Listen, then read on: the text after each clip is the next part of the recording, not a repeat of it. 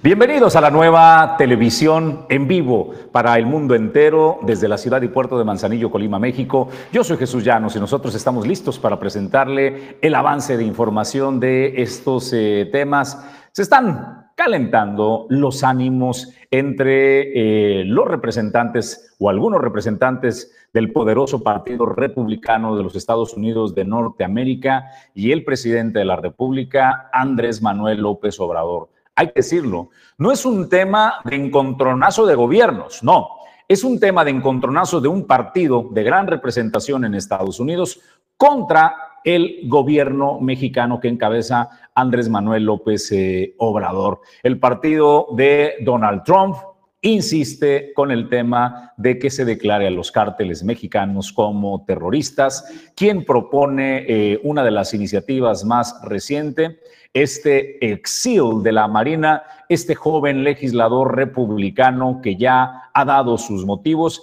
le vuelve a cuestionar al pueblo de México, al presidente de la República, ¿por qué no se deja ayudar, señor presidente? Y le vamos a poner aquí el tema de hoy en el editorial. Así es de que bienvenidos, primer café de la mañana, cortesía de Puerto Café. Estamos listos y saludo a mi compañero de fórmula, Julio César González. Julio, muy buenos días. ¿Qué tal, Jesús? Muy buenos días. Buenos días al auditorio de origen informativo que nos acompaña. Bueno, pues esta mañana muy buenas noticias y es que el día de ayer estuvo en gira por el estado de Colima el director general del Instituto Mexicano del Seguro Social, Zoé Robledo, realizó una visita de supervisión en los diferentes hospitales de Colima, Villa de Álvarez, Tecomán y Manzanillo para constatar el avance en la transición del IMSS Bienestar y todas, todas estas obras de rehabilitación y mejora y de equipamiento con que ya cuentan esos hospitales. Y bueno, pues ahí también el director general del Instituto Mexicano del Seguro Social, pues habló, habló que es una transición y que lleva tiempo poder atender todo el rezago en materia de infraestructura de abasto de medicamentos. Sin embargo, señaló que a un año de implementarse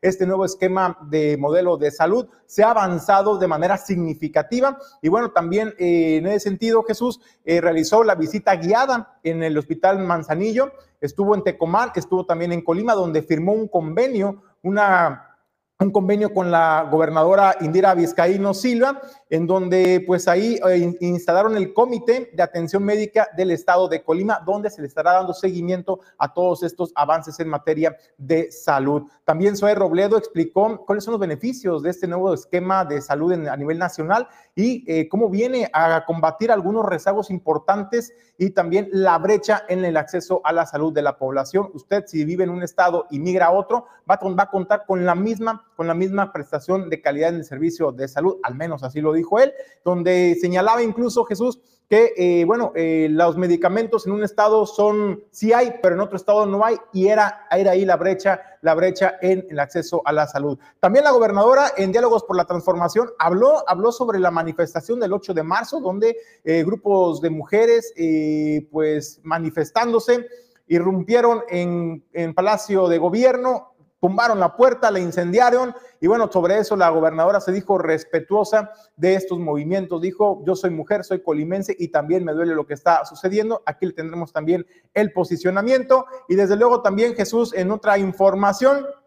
Eh, es importante también señalar que Benjamín Alamillo, delegado nacional de Movimiento Ciudadano, pues cuestionó y criticó duramente a la coalición conformada por el PRI, por el PAN y el PRD, donde dijo, en el pasado pedían voto útil, hoy lo vuelven a hacer, vuelven a pedir voto útil, pero el voto útil lo pidieron para entregarle los estados que gobernaban estos partidos al Movimiento de Regeneración Nacional y aquí le tendremos la información. De la información que también vamos a presentarle el día de hoy, hemos tenido paz en las vialidades en el puerto de Manzanillo, que ha sumado una racha de casi dos semanas ¿A qué se debe esta eh, buena racha? ¿Continuará así la noticia?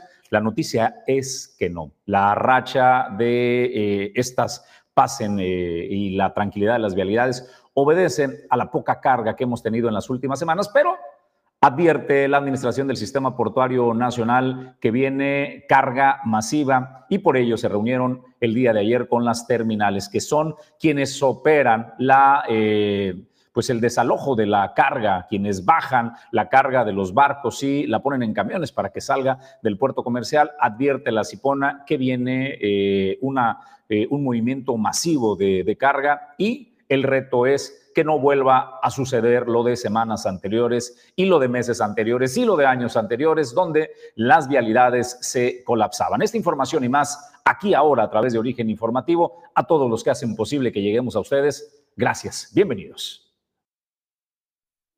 Origen 360 es presentado por Grupo Jacesa, Glipsa Puerto Seco de Manzanillo, Goodward Group International Logistics Services, Cima Group, Torre Puerto Manzanillo, Restaurante El Marinero del Hotel Marbella, Puerto Café, Clínica Dental Local.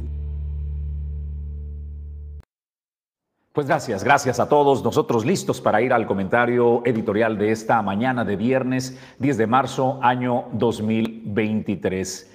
El rompimiento y el mensaje que manda el presidente de la República como si se tratara de un pleito con eh, nacionales, no, se está peleando con el poderoso Partido Republicano y algunos de sus representantes más influyentes. El tema, el combate al fentanilo que llega al territorio americano y las muertes que causan. Mire, ha matado más personas el fentanilo que el ataque a las Torres Gemelas. Eh, usted recuerda el derribo de las Torres Gemelas, lo que provocó una guerra en Afganistán lo que provocó la casa de eh, Bin Laden hasta dar con él años después y exterminar casi Al Qaeda. Bueno, han muerto más personas eh, por las drogas que llegan y que se producen desde el territorio nacional y que se niega y que son enviadas a los Estados Unidos de Norteamérica. Esto ha desatado una polémica y está llevando a un discurso en donde eh, están insistiendo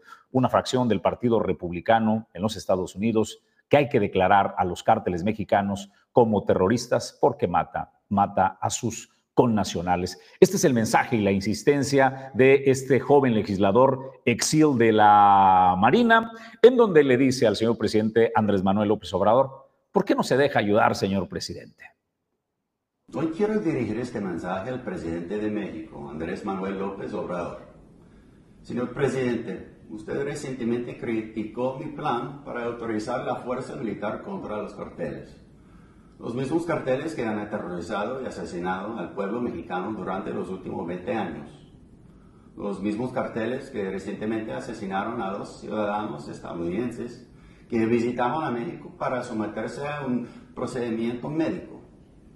Los mismos carteles que recientemente comenzaron a traficar fentanilo a mi país lo cual ha desencadenado el envenenamiento masivo de más de 70.000 estadounidenses por año. Permíteme aclarar, esto ya no se trata únicamente de un problema de drogas. Podemos vivir con un problema de drogas.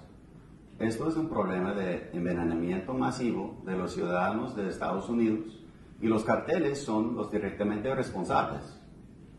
Mis preguntas para usted son las siguientes. ¿Por qué rechaza la ayuda de los Estados Unidos porque protege a los carteles. Ellos son tu enemigo y los Estados Unidos son su amigo. Lo único que busco es el éxito de México y una mejor vida para el pueblo mexicano. Podemos ayudarle si nos deja, si nos permite brindarle ayuda con nuestros vastos recursos y capacidades, podemos acabar con la violencia de los carteles de una vez y por todas. Así lo suficiente. No podemos permitir que esto continúe. Esto no se trata de nosotras contra usted. Esto es Estados Unidos y México luchando juntos contra un enemigo común, los carteles. Y no queremos pelear esta batalla solos. Queremos luchar junto a usted y al pueblo mexicano. Queremos que México sea libre, seguro y próspero. México es nuestro aliado más importante. Lo necesitamos a usted y igualmente usted a nosotros. Esto es una amenaza que une a México y a Estados Unidos, tanto a demócratas como a republicanos. Hago un llamado al presidente de México y al presidente de Estados Unidos para que avancen con un plan para luchar juntos contra los carteles. Será lo mejor para la gente de ambos países y espero que lo consideren. Gracias.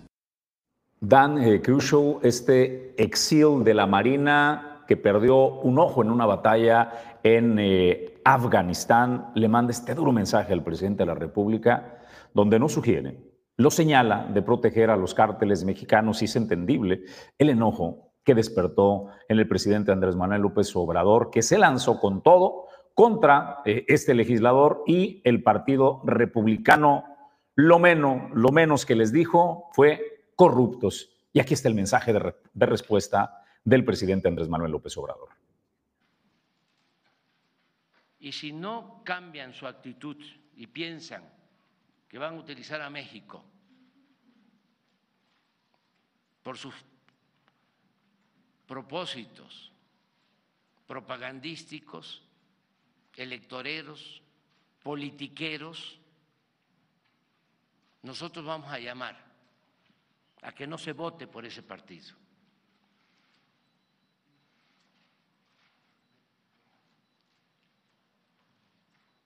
Por intervencionista, inhumano, hipócrita y corrupto.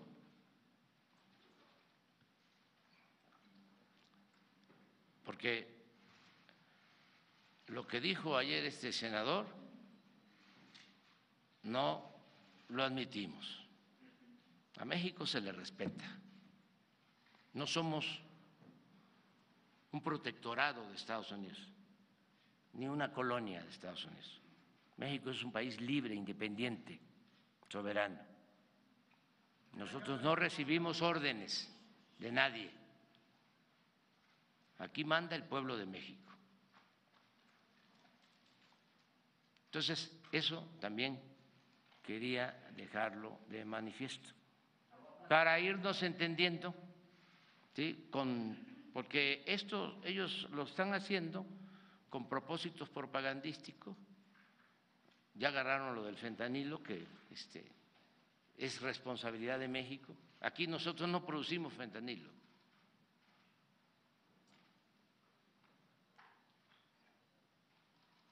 Y nosotros no tenemos consumo de fentanilo. Y lamentamos mucho lo que está pasando en Estados Unidos. ¿Pero por qué? No atienden ellos el problema? ¿Por qué ellos no combaten la distribución del fentanilo en Estados Unidos? Los carteles de Estados Unidos que se encargan de distribuir el fentanilo y más a fondo, ¿por qué no atienden a sus jóvenes? ¿Por qué no atienden su problema grave de descomposición social? ¿Por qué no atemperan el incremento constante al consumo de las drogas? ¿Por qué incluso permiten que sean legales las drogas en Estados Unidos? Como lo que hablábamos pues me parece, Jesús, que la indignación del presidente es que lo exhiben de cuerpo completo en Estados Unidos cuando le dicen, ¿por qué no te dejas ayudar por Estados Unidos si somos aliados para combatir juntos el crimen organizado, el narcotráfico, que tanto daño ha hecho a los mexicanos, pero también ha impactado de manera negativa y de manera, y de manera directa a los Estados Unidos? El presidente habla y cuestiona a Estados Unidos de por qué no atienden ellos el problema. Bueno, señor presidente, el problema... Los del fentanilo en el problema es que y el presidente señala, Jesús, el presidente señala, ellos son los que distribuyen el crimen organizado o el narco en Estados Unidos. Sí, pero ¿quién se lo suministra? Viene, de, viene de, nuestro país, de México. El presidente señala que aquí no se produce fentanilo. Ah, caramba, eso yo también lo pondría en duda porque sabemos que en los puertos de México han hecho una cantidad han anunciado eh, como un platillo de comiso exactamente, de, los precursores. precursores para fabricar estas drogas sintéticas. Entonces, que el presidente diga, aquí no se produce fentanilo, y luego que critique y cuestione a Estados Unidos donde diga, eh, atiendan el problema ustedes, es que se tiene que atender el problema de raíz, señor presidente. No se puede atender la forma, hay que atender el fondo, y el fondo se encuentra en nuestro país, en México está arraigado este problema. Lo que coincido plenamente con el presidente, creo que tiene eh, razón, Tampoco es válido el, doble discurso y la doble moral. Sí tenemos un problema, nosotros somos el origen de las drogas que están matando norteamericanos, pero también Estados Unidos es el origen de las armas que están matando mexicanos en nuestro país. La violencia, gran parte de la violencia, el gran poder de fuego que tienen los cárteles, no se entiende, no se entiende sin la proveeduría que da el territorio norteamericano, los vendedores de armas. Entonces, ese, ese doble discurso y la doble moral de que solo existe un problema Perdóneme, pero no es así. El presidente tiene razón en esa parte. Estados Unidos tiene que hacer lo propio para terminar con parte de la violencia que se está generando. Si le quitan las armas, el poder de fuego que tienen los cárteles eh, en nuestro país, Julio César González, estaríamos resolviendo una parte importante en la que basan toda la intimidación. El poder de fuego, sus armas de alto poder, que son enviadas desde territorio norteamericano. Y bueno, pues ahí que cada quien haga lo que le toque, eh, pero me parece eh, que sí, efectivamente, pues el fentanilo se exporta de México, se manda de nuestro país, de México, y ahí están los señalamientos, ahí están las denuncias puestas también, los juicios pendientes también por el tráfico de fentanilo. Y bueno, pues eh, también hay que, hay que esperar la respuesta de Estados Unidos, también tiene que ser responsable y también tiene que ser asumir las consecuencias de decir, bueno, efectivamente somos parte del problema en cuanto también al, tráfico o al trasiego de armas de Estados Unidos hacia México que terminaron en manos de los cárteles mexicanos. Ustedes fueron los que armaron a nuestros cárteles aquí en México. Entonces, creo que es una responsabilidad compartida, pero también el presidente me parece que tanto Estados Unidos como México, Jesús, tienen un problema en común. Y lejos de estar peleando cada quien su batalla, me parece que juntos pudieran hacer mucho y atacar de raíz el fondo, que es, eh, yo insisto, en nuestro país, en México, con el, el, crimen organizado. Y es al final del camino el mensaje que manda este legislador republicano. No es de nosotros contra ustedes, es de nosotros contra los cárteles en México. Y esa es la propuesta de combatir y darle todo el poder para que pues eh, puedan combatirse de manera frontal. Hasta ahí el comentario editorial de esta mañana. Nosotros vamos eh, a las noticias de hoy, Julio César diálogos por la transformación con la gobernadora Indira Vizcaíno, varios temas, la visita de Zoe Robledo y los anuncios que realiza. ¿no? Fue lo que eh, más resaltó Jesús el día de ayer, eh, tanto en la agenda de la gobernadora Indira Vizcaíno por el estado de Colima, pero también en los diálogos por la transformación. Llamó la atención Jesús, donde la gobernadora arrancó, inició los diálogos por la transformación eh, realizados en la capital del estado, con un mensaje referente eh, a, la marcha del 8 de marzo, donde dijo ser respetuosa de las manifestaciones de los grupos feministas, de las mujeres, dijo entender la indignación, la molestia y el dolor de las mujeres por lo que están atravesando por todos estos temas sociales que se viven actualmente, no solamente en Colima, sino a nivel nacional, pero se dijo que siempre van a tener garantizado el derecho y el respeto a manifestarse. Esto es el mensaje de la gobernadora. No solo hoy, no solo como servidora pública, sino más bien también como persona o primordialmente como persona, como mujer. He luchado por los derechos de las mujeres, por la igualdad y contra las violencias que padecemos. También he luchado por la libertad de expresión y manifestación y en contra de múltiples injusticias. Como servidora pública y en altísima responsabilidad que tengo el día de hoy, no puedo más que ser congruente con mis principios, con mi historia personal y con los ideales del movimiento político del que formo parte. No hace falta decir que respetamos el derecho de las mujeres a manifestarse. Sin embargo, eso podría sonar a que requieren de nuestro permiso, y no.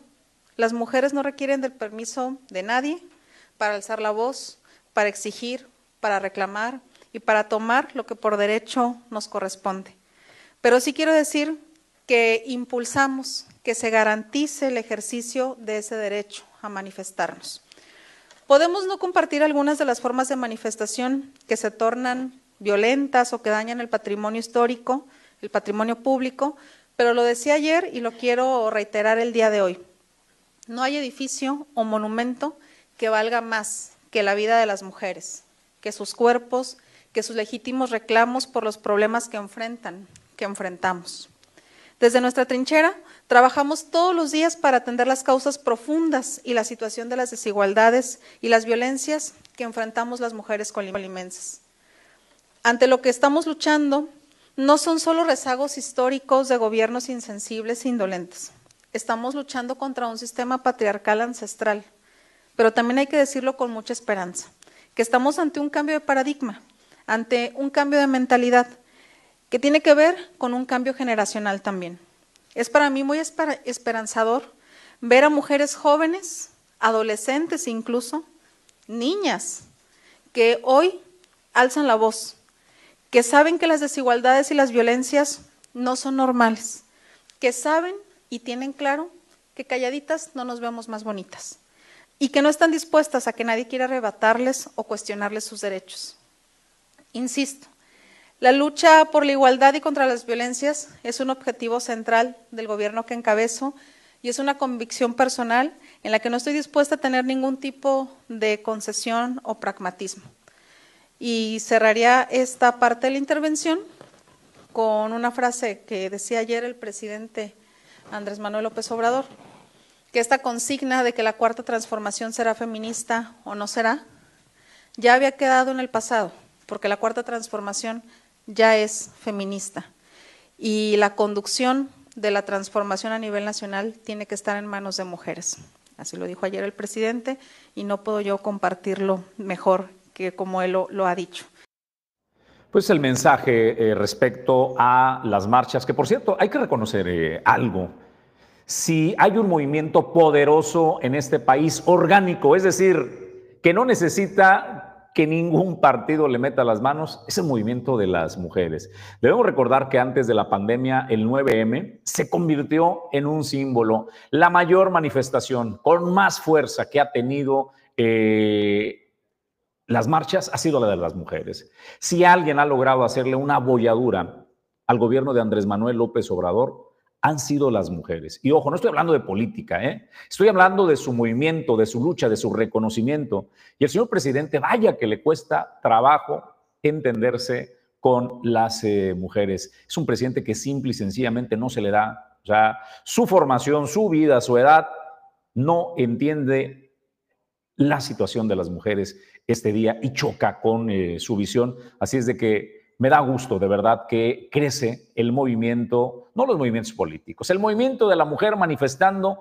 sus derechos, lo que han conseguido, las conquistas que han tenido, ya no solo en la ciudad capital, en Ciudad de México, sino en todo el territorio nacional. Inició como una chispa, iba como un incendio. Colima también fue muestra de ello, el puerto de Manzanillo, que se están convirtiendo ya en marchas multitudinarias, donde acuden por voluntad propia a levantar la voz. Oigan, por cierto, vamos a este mensaje y ahorita vamos con la visita de Zorro Doleo, porque este mensaje lo mandaron, supongo, cuando estábamos con el comentario editorial Rodolfo Cese, y Rodolfo dice, acaban de decomisar el laboratorio más grande de fabricación de fentanilo en Sinaloa y era de los Chapitos. Es claro el encubrimiento del gobierno. Lo dice en relación a lo que el presidente decía en el video, donde aseguraba que en México no se produce fentanilo y es evidente que en las noticias que el propio gobierno ha anunciado la destrucción de laboratorios en distintas partes del país. Bueno,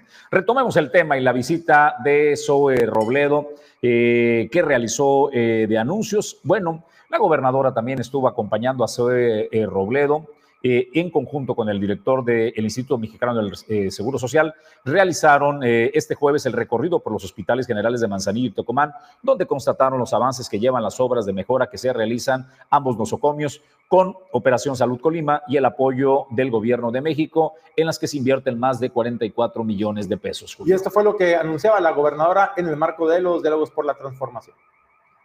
Recibimos la visita del director general del IMSS, Zoe Robledo, y fuimos a los dos hospitales generales de Manzanillo y de Tecomán, hoy llamados hospitales SIMS Bienestar, que están atravesando procesos de rehabilitación, igual que los otros tres hospitales, ¿no? el materno infantil, el hospital de especialidades ahora, ya no hospital regional universitario, y el hospital general de Ixtlahuacán. Todos están en estos procesos de intervención con un avance de más del 90%, en el caso de Tecomán y de Manzanillo, con una inversión superior a los 44 millones de pesos. Y en el caso de Tecomán, de manera específica, se ha convertido en uno de los hospitales a nivel nacional que han vivido procesos de rehabilitación con mayores recursos invertidos. La verdad es que si algún alguno de ustedes había tenido la oportunidad de conocer el hospital de Tecomán antes de esta intervención y tiene la oportunidad de ir a ver cómo quedó, eh, todavía faltan los últimos detalles, es un lugar completamente distinto, pero es un lugar a la altura de los servicios que queremos brindar a la sociedad colimense. Vimos muchos detalles operativos en estos hospitales, en todo el proceso de implementación del modelo IMSS Bienestar y de nuestra estrategia Operación Salud Colima. Y pudimos constatar que en los hospitales, al igual que en los centros de salud, que ya tienen su abasto de medicamento por encima del 90% y un porcentaje de sortimiento de recetas entre el 95 y 100%, dependiendo de los diferentes, los diferentes hospitales, de recetas completas surtidas, que tuvimos que ampliar las farmacias de los hospitales porque pues nunca habían tenido abasto ni siquiera cercano al óptimo, ahora que tienen el abasto óptimo el medicamento no cabe, entonces tuvimos que hacer ampliaciones en sus farmacias. En el caso del hospital de Manzanillo se tuvo que ir al doble la dimensión de la farmacia del hospital. Y también pudimos ir revisando todos los temas relacionados con personal, decirles que hay una convocatoria abierta para eh, contratar médicos especialistas para los diferentes estados, incluido Colima. Hoy es el último día de esta primera etapa de ese proceso. Hasta el día de ayer había ya 18 médicas y médicos especialistas. Y bueno, pues también como parte de la gira del director general del Instituto Mexicano del Seguro Social, eh, Zoe Robledo, eh, encabezaron también en el centro de convenciones la instalación del Comité de Atención Médica del Estado de Colima. Este comité eh, pues va a servir para que el Estado de Colima tenga también una silla en, este, en esta mesa de diálogo donde estarán participando todas las instituciones de salud, ISTE, IMSS, también el Servicio eh, Federal y el Estatal para coordinar los esfuerzos y también eh, poder atender todas las diferencias que se tengan en cuanto a los diferentes aspectos en materia de salud.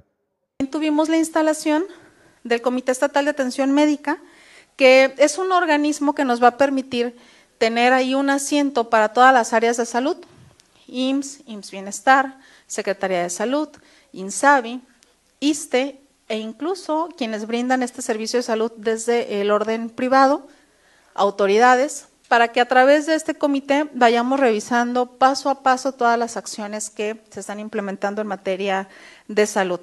Y también en este comité estatal se presentó ya a quien fungirá como el director de el OPD IMSS Bienestar Colima, que es eh, el doctor Armando de la Mora Morfín.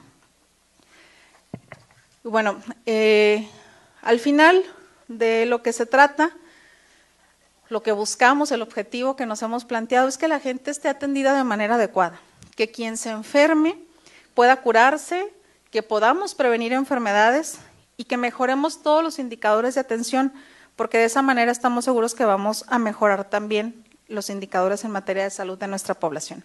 Así es que Operación Salud Colima está avanzando. El sector salud en el Estado, por supuesto que todavía le hacen falta algunos pasos más después del rezago en el que lo encontramos, pero el avance es bastante importante y seguimos atendiendo el tema todos los días. Esa es la misión, es urgente, mejorar el sistema de salud del país entero, pero estamos hablando de Colima y la visita de Zoe Robledo. Reconocen que si no se ha logrado el 100% de la meta, están avanzados en el tema de lo que ya escuchó. La atención a la infraestructura, el abasto de medicamentos, la suficiencia de profesionales de la medicina para darle atención justamente el, propósito de esto, de este nuevo diseño de coordinación, de un método de trabajo, al final de cuentas, eh, parte de reconocer que hay una autoridad sanitaria estatal que es la gobernadora y que las, las, las diferentes instituciones que tenemos prestación de servicios en atención médica, el Seguro Social, el IMSS Bienestar, eh, bueno, el ISTE, que está aquí también este, representado, estén en esta mesa verificando los avances, los problemas, las necesidades que se tienen eh, de todo el Estado. Uno de los grandes problemas de la fragmentación es que esto no ocurría.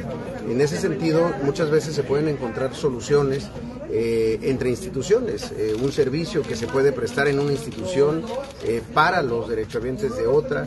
Eh, compartimos muchísimo personal y hay veces que se pueden resolver cosas simplemente poniéndonos de acuerdo, pero al no, este, no existir esos espacios eh, para la parte de atención médica, pues se generaban esas eh, diferencias, se derivaba gente a otros estados cuando se pueden resolver cosas en el propio estado, tomando o apoyándose en otra institución. Entonces, es un modelo que se empieza a construir y que yo estoy convencido que puede dar resultado a partir de que mucho de la pandemia sí se trabajó.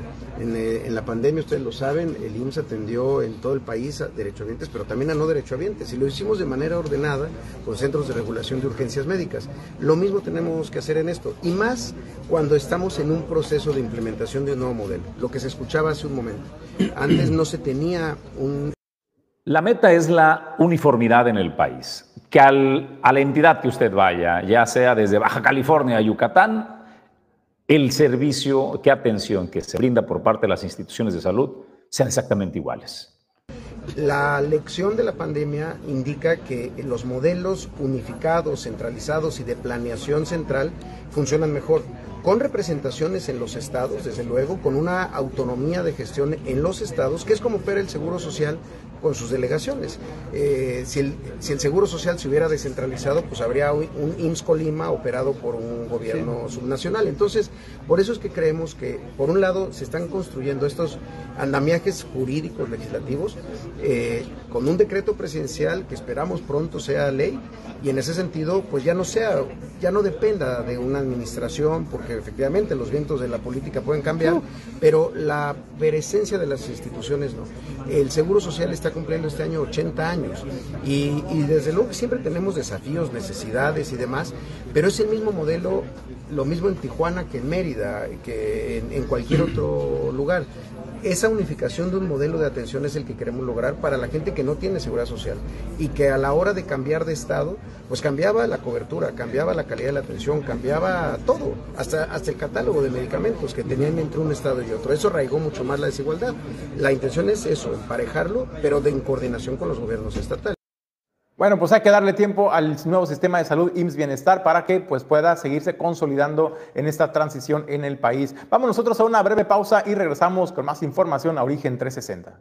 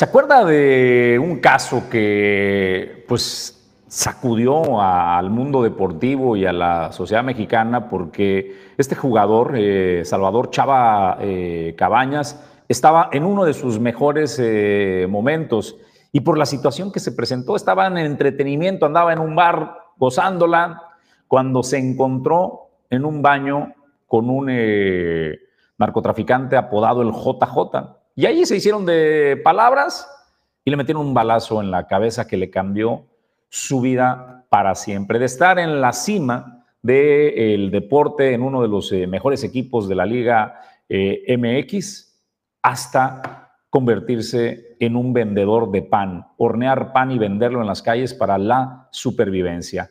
Hoy cuenta su historia eh, Salvador Cabañas, Chava Cabañas, y recorre el país. Estuvo en el puerto de Manzanillo, donde eh, también lo acompañó allí eh, la directora del DIF Colima, Rosy Vallardo, en donde habla pues de los modelos que inspiran, ¿no? Y esta historia que eh, es inspiradora y hay que motivar a los niños, supongo que es ante la adversidad, nunca, nunca te rindas. Estamos en Santiago, en la, en la Belardo L. Rodríguez, pero nos acompañan niños del Naranjo, nos acompañan niños de todo Manzanillo a través del equipo del Atlas y eh, niños que estaban aquí jugando también, que interrumpimos por ahí un partido. Pero la verdad es que muy contentos, muy motivados salimos todos por eh, que la verdad es que Chava tiene un mensaje muy inspirador que le llega al corazón de las y los niños y de los jóvenes, pero también de los papás. Hubo preguntas eh, de los papás también, porque como padre pues también eh, tienes, eh, es necesaria esa motivación, esa inspiración. Y yo estoy muy agradecida con Chava Cabañas por habernos visitado el día de hoy en Manzanillo. Más se queda para mañana para darnos una conferencia completa en el Hotel Marbella. Por ahí lo vamos a tener mañana. Si quieren escuchar esa conferencia completa, por ahí están los boletos también en el Hotel Marbella para que lo acompañen y escuchen la historia completa. Hoy fue más una plática muy relajada con las y los niños, en donde los niños externaron sus preguntas y quedaron muy motivados. Justamente eso, inspirar. Inspirar a la niñez, inspirar a las juventudes a que salgan adelante a través de actividades eh, recreativas o a través de actividades deportivas o a través de cualquier actividad que eh, tenga una disciplina y que al final te lleve a una actividad sana. Eso es la, la, finalidad de este tipo de, experiencias que les acercamos a las juventudes, a las niñeces y por supuesto también a, a, la niñez, perdón, y por supuesto también a los adultos, porque estuvieron muy motivados haciendo también preguntas y la finalidad siempre es buscar el bienestar de la comunidad, buscar todo lo que tiene que ver con salud, con integración familiar y por supuesto con motivación para salir adelante en actividades diferentes, cada uno de ellos que, que se dedican.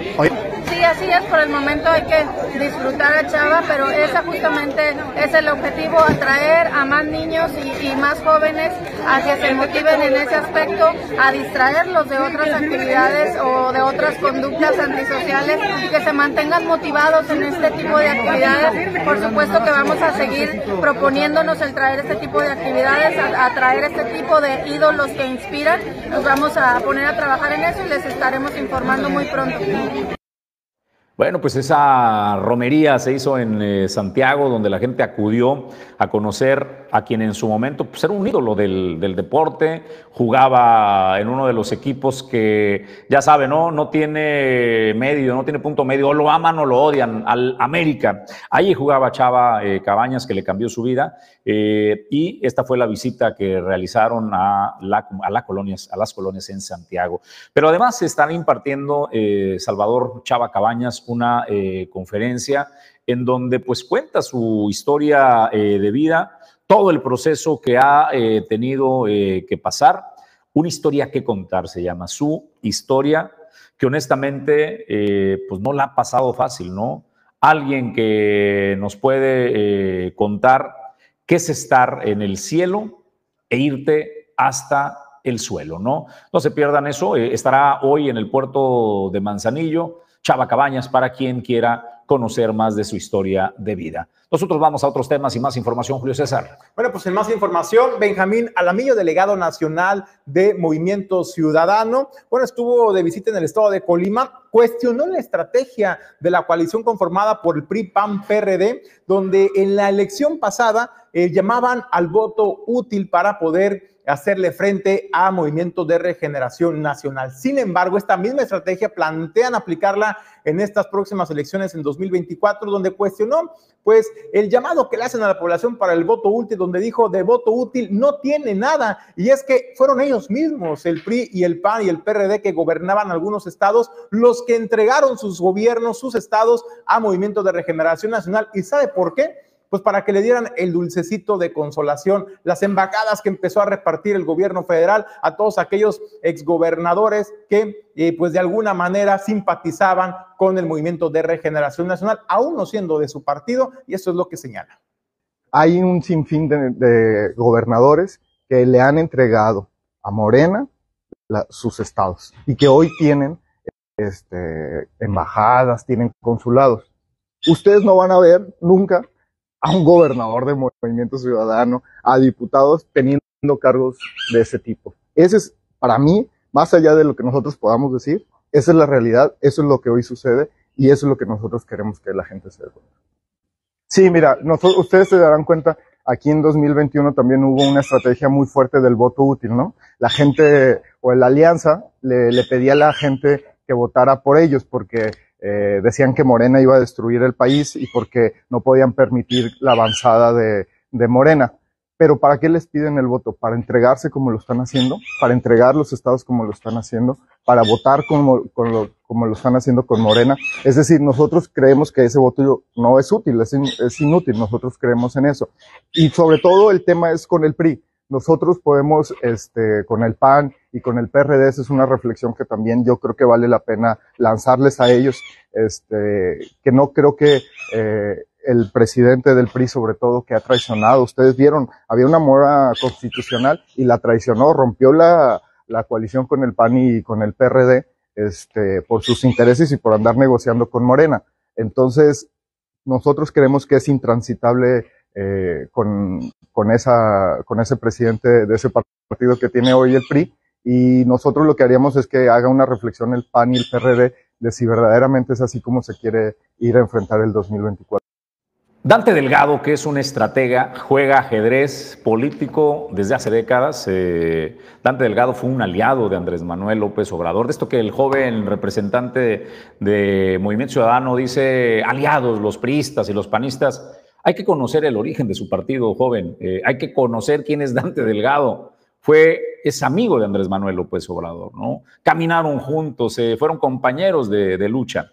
¿Y qué está haciendo Movimiento Ciudadano? Realmente está haciendo el planteamiento y su estrategia de por qué no se va a sumar lo que algunas voces desde sectores eh, están pidiendo que construir un frente único de todos los partidos contra Morena en el 2024, iniciar con el Estado de México. Por supuesto que no va a suceder. Dante Delgado va por su propia jugada, va por sus propios intereses y hay quienes aseguran que incluso Dante Delgado en el Estado de México le está limpiando el camino al Movimiento Regeneración Nacional al no presentar candidato para no dividir y no restarle votos a Morena y dejarlo que se vaya por la libre. Y este mensaje que están enviando ahora es eso precisamente, el lavarse las manos, un lavadito de cara de por qué Movimiento Ciudadano no está presentando candidatos en el Estado de México, por ejemplo, donde tienen un candidato que puede ser competitivo y restarle fuerza al movimiento Regeneración Nacional, si bien no ganar, sí sumar votos importantes, Julio César González. Y no se quiere exhibir, obviamente, Dante Delgado, decir, mejor no presento candidato, en lugar de decir públicamente me voy a aliar con Morena o tengo una alianza de facto con Morena, mejor no me quemo, no es me exhibo. la jugada de toda la vida de, de Dante Delgado, o sea su joven representante habla eh, de que los otros partidos le han hecho a, Morena este, el caldo gordo, por decirlo de alguna manera, pues no conoce el origen de Dante y de su partido, ¿no? Oye, también mencionaba el caso, por ejemplo, del estado de Colima, particularmente de José Ignacio Peralta Sánchez, donde pues fue la coalición precisamente que empezó a decir el voto útil y dice, a final de cuentas, pues le restaron votos a Movimiento Ciudadano que sí tenía eh, probabilidades reales de ganar la contienda a Morena. Y ¿Cómo bueno, terminó también... la elección, Julio? ¿Quién, quién obtuvo este, más votos después del Movimiento Regeneración Nacional? ¿Fue Movimiento Ciudadano? No, no, no, no, fue... Mel Romero. Mel Romero, de la coalición. Entonces, ¿quién estaba, quién tenía la razón? O sea, ¿quién tenía más probabilidades de ganar? ¿Y quién terminó? La, este... la candidata de la coalición. Bien, entonces, allí está el discurso. Este, que le venga ese cuento el joven representante del Movimiento Ciudadano a quien no entienda, ¿no? Este, la, la, política pero eso de nosotros somos distintos, nosotros somos diferentes. No conoce mucho a, a, Dante Delgado, este, el dueño del partido al que usted lo mandaron a representar a Colima. Vamos nosotros eh, a otros temas y a más información, Julio. Bueno, pues en más información, las, el, la Administración del Sistema Portuario Nacional Manzanillo está realizando, está llevando una serie de eh, mesas de trabajo, de diálogo con eh, terminales que operan la carga contenerizada en el puerto de Manzanillo. Esto con el objetivo, primero, para coadyuvar y establecer estrategias en favor de las operaciones y su armonización con las vialidades de la ciudad. En ese sentido, se están preparando con nuevas estrategias, Jesús, al interior del puerto, porque eh, se vaticina que si bien hemos tenido este periodo, esas semanas de calma, se espera ya la eh, temporada fuerte de carga de importadores y de exportadores que van a mover su carga por el puerto de Manzanillo y tenemos que estar preparados. Eso lo tiene bien claro la Cipona y por ello está llevando a cabo estas mesas de trabajo con las operadoras, con los transportistas, con los diferentes sectores de la cadena operativa del puerto de Manzanillo y de esta manera Jesús hacerle frente y estar preparados para tratar de atender de mejor manera la carga, pero también eh, minimizando los impactos en la población. Me parece que hay que celebrar lo que está realizando la Administración del Sistema Portuario Nacional. Creo que por fin entendieron la lección, que había que salirse de su búnker y de sus paredes y comenzar a comunicarse eh, y celebro que lo estén haciendo el almirante Salvador eh, Gómez eh, Mellón. Se reúnen con terminales marítimas que operan toda la carga, no solo containerizada, sino la carga en general que se mueve en el puerto de Manzanillo. Se reúnen con transportistas y veremos los resultados, porque al final del camino lo que se busca es, con estas reuniones, es que cuando llegue lo que se anuncia y que sucederá, que es el arribo de carga de manera masiva, bueno, pues no los no les eh, atrapen los dedos en la puerta y que no tengamos otra vez vialidades colapsadas. Vamos a ver si todas estas reuniones que está teniendo la Administración del Sistema Portuario Nacional con distintos sectores van más allá de las buenas intenciones y se traducen en resultados efectivos. Más información en otros temas, Julio. Oye, eh, también hablando de ahí, porque también están otras imágenes, también es importante cómo la Cipona está aterrizando la información de las obras estratégicas de vialidades que están realizando en el puerto de Manzanillo en el exterior. Este, estas informaciones para eh, los amigos transportistas de la carga pesada, para saber cómo van a trasladarse eh, en este tiempo de las obras que se están realizando. Entonces, también eso ha ayudado muchísimo, Jesús, el bajar esta información de manera oportuna eh, a despresurizar el congestionamiento vial en el tramo Puerto Jalipa. Entonces, pues también un reconocimiento a la Cipona en el puerto de Manzanillo. En otros temas, bueno, pues en entrevista con Hugo Arturo Vergara Chávez, director general del Centro de Conciliación Laboral en el estado de Colima, pues explicó los puntos importantes de la reforma en materia laboral y derechos de los trabajadores, dice, ahora es más eficiente el sistema para poder llegar a conciliar y que eh, los trabajadores puedan tener acceso a la justicia laboral en el año del 2021, en noviembre del 2021, entra en operaciones lo que es el Centro de Conciliación Laboral del Estado de Colima. Entra en operaciones a raíz de la reforma de la Ley Federal del Trabajo que fue el primero de mayo del 19. ¿Qué es lo que traía consigo la implementación de la reforma? Era la creación de los centros de conciliación y la creación del Centro Federal de conciliación y registro laboral. A nivel federal son los que llevan las conciliaciones. Comentarles que la implementación de la reforma como eje trae eh, que mm, dividió lo que es este, la, la, audiencia de conciliación de la resolución de los conflictos. Ahora ya la resolución de los conflictos ya no nos lleva las juntas de conciliación arbitraje, ahora ya la resolución de los conflictos laborales ya los lleva el Poder Judicial. Nosotros entramos como una etapa previa a este, demandar ante el Poder Judicial, ante los tribunales laborales. Es una etapa que todos los trabajadores tienen que acudir con nosotros para poder este, ir a, demandar al tribunal. Eh, cuando eh, se implementa la reforma laboral, a mí me tocó vender la idea por qué iba a ser benéfico para poder crear la implementación de la reforma o en qué beneficiaba, pues vaya, este, la, la, implementación de la reforma.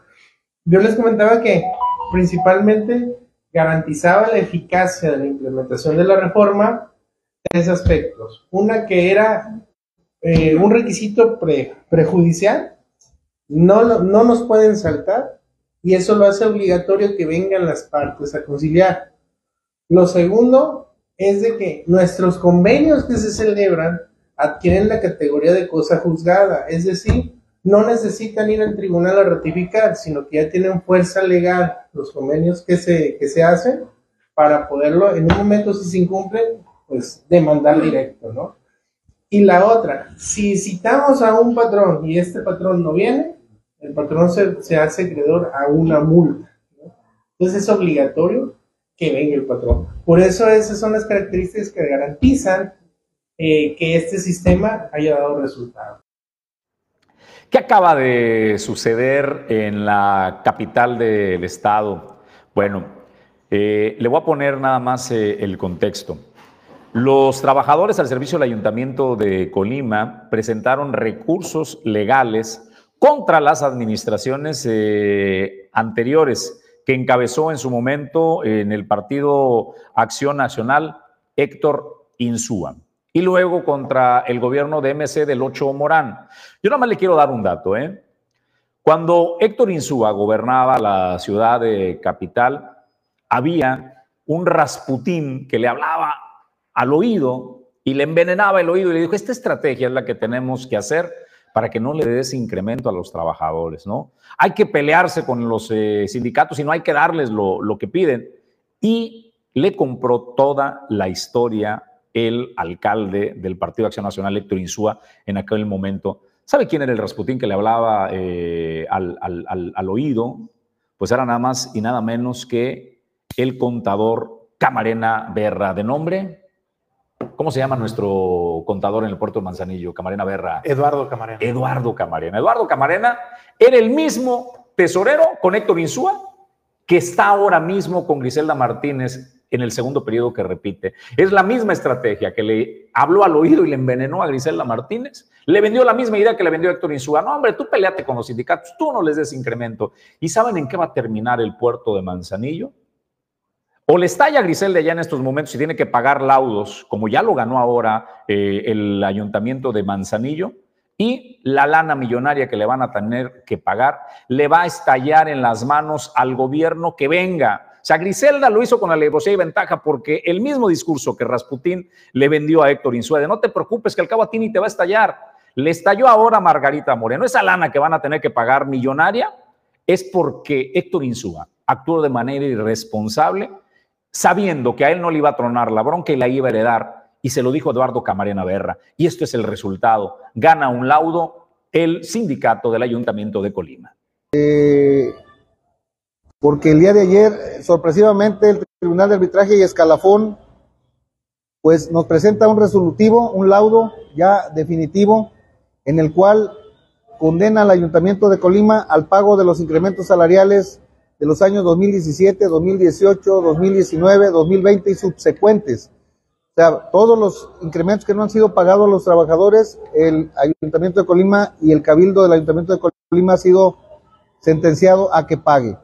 Nosotros, pues estamos contentos, también preocupados porque esto será un monto muy grande. Tenemos que hacer los peritajes contables correspondientes junto con el Ayuntamiento de Colima y el propio tribunal pero es una sorpresa muy agradable para todos los trabajadores que desde ayer me están hablando para comentarme esto y para decirme que en realidad todo lo, la rumorología que se e, extendió y que se extiende a veces por el ayuntamiento de parte de algunas personas enemigas del sindicalismo eh, fue totalmente contrario y nosotros somos quienes dijimos la verdad y esto ya, ya, se, ve, ya se vería venir y en un momento determinado hoy le cumplimos a la clase trabajadora.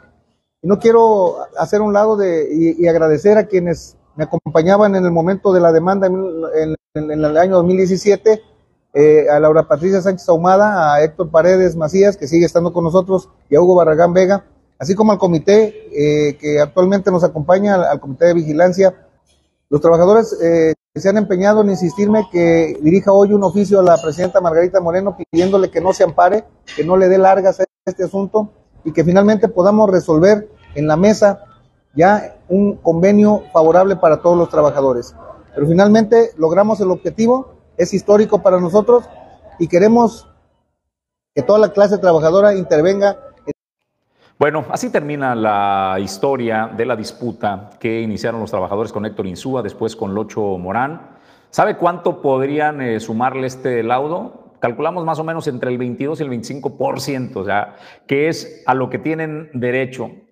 ¿Qué le dicen? Pues vamos negociando a Margarita Moreno para llegar a, eh, a una negociación en donde no se termine impactando tanto a las finanzas. La irresponsabilidad con que actuó eh, el contador eh, Camarena Berra, Eduardo Camarena Berra, al hablarle al oído a Héctor Insúa y convencerlo, porque él era el tesorero, es la misma estrategia que está y que realizó con Griselda Martínez. Hoy el conflicto que tiene Griselda Martínez histórico en el puerto de Manzanillo, nadie se había confrontado tanto con eh, trabajadores y no es un tema de valentía, no hombre, es un tema de inteligencia, porque va a suceder con Manzanillo lo que sucedió con Colima. Le va a reventar a quien llega a gobernar. Si llega Rosy Vallardo a la alcaldía de Manzanillo, le va a reventar a Rosy. Si llega Gabriela Benavides a gobernar Manzanillo, le va a reventar a Gabriela Benavides. Si llega de eh, Movimiento Ciudadano Lupita Ruano, le va a reventar a, Lupita. A quien llegue al gobierno siguiente, el Manzanillo, va a tener que pagar los platos rotos. Y no son los políticos, ¿eh? A ellos les va a tocar administrar el conflicto. Somos a los que pagamos impuestos con nuestros impuestos, que de manera irresponsable tomaron las decisiones Griselda Martínez porque le habló al oído. Este Rasputín que tiene la misma fórmula para todos, lo hizo con Héctor Insúa, ahora lo hizo con Griselda Martínez. Eduardo Camarena destruye las finanzas de los municipios en los que ha estado.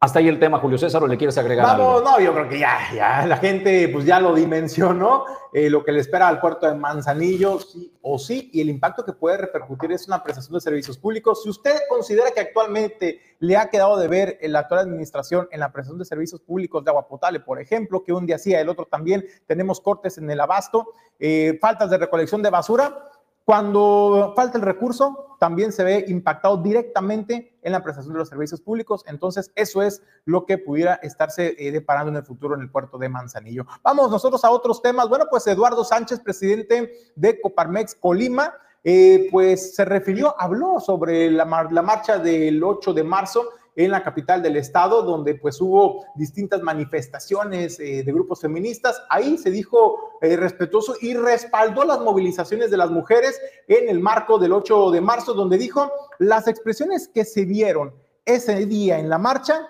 pues no son más que el reflejo de la impotencia y del dolor que hoy en día padecen y viven miles de mujeres en el estado de Colima por la falta de justicia, por los abusos sexuales, por el acoso, por el acoso laboral y también por la violencia que padecen en la entidad. Y esto es lo que informa.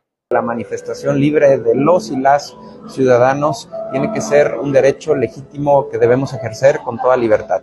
El día de ayer se conmemoró de manera honorífica, de manera eh, reflexiva, decía yo en mis redes, únicamente las mujeres de manera generacional. Hay que entender que no eh, se ha constituido un Estado de Derecho, que no se ha constituido una eh, manera inclusiva de poder participar y hablemos de lo que nos corresponde en la propia empresa. Hay una brecha de desigualdad todavía salarial, eh, de oportunidades para las mujeres y es algo en lo que como Parmex hemos trabajado incansablemente y continuaremos trabajando para que existan las mismas posibilidades dentro de las empresas, tanto para hombres como para mujeres. Las manifestaciones sean de manera libre, respetuosa y que seamos empáticos, que seamos compasivos también como sociedad respecto al enojo social que existe, que creo que es muy legítimo, respecto al dolor que ocasiona la pérdida de un ser querido, el abuso, la violación, la desaparición. Hoy nos colocamos en Colima como un estado donde ocurren más feminicidios a nivel nacional. Nos colocamos como un estado donde los homicidios dolosos, donde las personas desaparecidas, pareciera que eh, no es un efecto únicamente per cápita, es un efecto de que el índice, delictivo es mucho más alto de, en, proporciones en otros, que en otros estados. Hoy creemos que lo que vimos el día de ayer es una manifestación de el dolor, el sufrimiento que hay en la sociedad y no podemos ser indiferentes, no podemos ser juiciosos, no podemos caer en generar más violencia a través de algo que ya ha ocasionado suficiente violencia. El desenlace de lo que vimos el día de ayer es una manifestación del gran dolor y el gran sufrimiento que hay en nuestra sociedad de los abusos que se han cometido, de la indiferencia en la aplicación de la ley en todos los órganos de gobierno. Y creo que el gran llamado de atención, más allá de lo ocurrido, es hacia nuestros gobernantes a que hagan cumplir la ley, a que establezcan el Estado de Derecho y a que se escuchen a las víctimas y a las personas que hoy tienen algo que manifestar. Señoras y señores, es viernes y es viernes del séptimo arte y el entretenimiento. ¿Qué hay para ver en las plataformas de streaming o en la pantalla grande? Pues aquí está la presentación de nuestro eh, colaborador y vamos, vamos al séptimo arte. HBO Max, Lilo Lilo Cocodrilo. Cuando la familia Prim se muda a Nueva York, su hijo adolescente Josh lucha por adaptarse a su nueva escuela y nuevos amigos. Todo eso cambia cuando descubre a Lilo, un cocodrilo cantante, a quien le gusta darse baños, el caviar y la buena música viviendo en el ático de su nueva casa. Los dos se convierten en mejores amigos, pero cuando la existencia de Lilo se ve amenazada por su malvado vecino Mr. Grumps, los Prims deberán aliarse con el carismático dueño del hilo, Héctor, para mostrar al mundo que la familia puede surgir de los lugares más inesperados y que no hay nada malo con un gran cocodrilo cantante con una personalidad aún mayor. Actúan Javier Bardem, Constance Wu, Willow Fitley. Dirige Josh Gordon. Prime Video Carnival Row. En la oscura y futurística ciudad neovictoriana de Bruges, una serie de sucesos harán que la fantasía negra se mezcle con la realidad. La ciudad se ha convertido en un refugio para las criaturas de fantasía que han huido a sus respectivos mundos asolados por la guerra. Pero todo se complicará cuando un peligroso asesino en serie convence a dar caza a los no humanos. El inspector de la policía Ryan Filster será encargado de investigar el último caso, el asesinato de una cantante. Y aunque el inspector trata de no involucrarse personalmente en el caso, pronto descubrirá que no es fácil separar los sentimientos del trabajo. Actúan Orlando Bloom, Cara de Lavín, Indira Varman. Dirige René Echevarría. Netflix Triada. La vida de una investigadora forense dará un brusco giro cuando descubre una mujer asesinada que es exactamente igual que ella. Cuando la verdad tiene muchos ángulos, nada es lo que parece, y para descubrirla tenemos que conocer sus tres caras. Actúan Maite Perroni, David Chocaro. Dirige Leonardo D'Antoni. A Fernando Asensio, gracias por la colaboración para Origen Informativo. Gracias también, eh, Cuadras Unidas, o quién está mandando este, mensajes. Supongo que el tema era relacionado eh, a las mujeres, ¿no? Sobre las marchas y demás, que dice pues que nada más no hagan destrozos, ¿no? Una, una cosa así está señalando. Señores, gracias a todos eh, por su participación. Momento de agradecerle su compañía en el informativo de Origen 360 a nombre de Pedro Ramírez, que está en la producción adjunta, Alejandro González Pulga y a Ulises Quiñones, producción general, Julio César González. Nos vamos, Julio. Nos vamos, gracias por acompañarnos. Los esperamos el lunes 7:30 de la mañana con más A información. ver, a ver, a ver, a ver, Julio, tú no, Ah, bueno, no prometas yo no voy a lo que no será. Pues el señor se va de vacaciones. Hombre. Sabrá Dios cuándo regresa. No, pero tómese sus vacaciones merecidas, don Julio César. González. Y aquí nos vemos el lunes eh, a partir de las 7:30 de la mañana. Soy Jesús Llanos. Que tenga un extraordinario.